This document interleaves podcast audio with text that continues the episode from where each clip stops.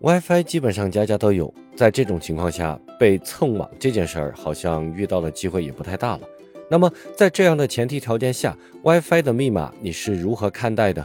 是本着怎么方便怎么来，自己好记，设置成 A B C 六六六六六就行，还是一丝不苟的按照高强度密码的规范来进行设置呢？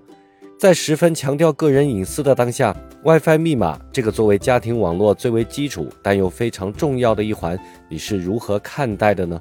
大家好，欢迎收看《家庭网络使用指南》的第十一期。这期视频我们来聊聊和 WiFi 密码相关的一些事情。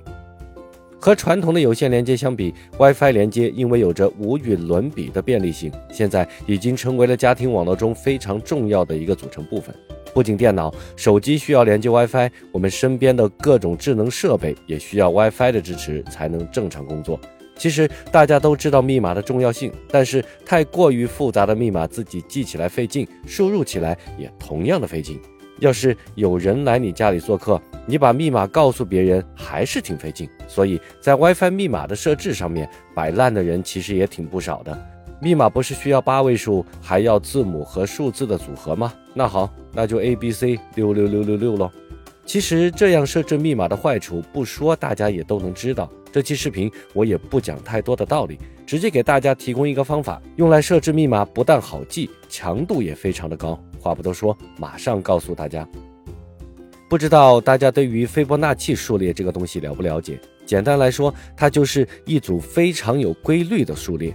这个数列从第三项开始，每一项都等于前两项之和，比如一、一、二、三、五、八、十三。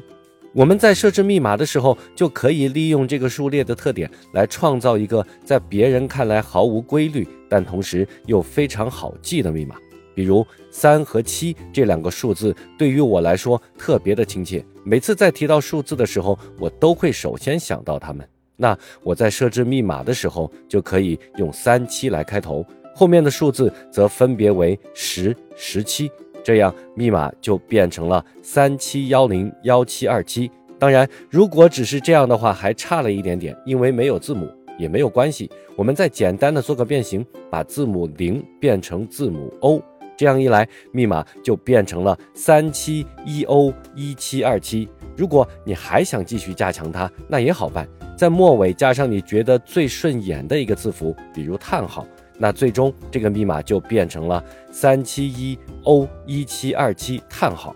这个密码在外人看来，除了死记硬背以外，好像也没有什么规律。但是对于你自己来说，却只需要记住三七叹号这三个对于你来说很敏感的数字和字符，然后零是字母 O 就可以了。基本上不存在忘记这个密码的可能性。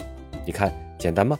如果你觉得零换成 O 有点不好记，那也没有关系，我们完全可以根据自己的习惯来进行其他的替换，比如把一换成字母 L 或者是 I，六换成 B，九换成 Q 都可以，一切按照你自己的习惯来。只要我们定好自己掌握的规则，然后再根据斐波那契数列来进行一个简单的加法运算，一个好记又有一定强度的复杂密码就设置完成了。其实看到这里，大家应该都发现了，那就是虽然说这期视频是在说 WiFi 密码的问题，但实际上也是在说所有的密码问题。我们现在可能已经习惯了用短信验证码、指纹、面容来进行登录，但密码之所以一直都存在，那就说明它具有不可替代性，我们也就不能在密码这件事上马虎。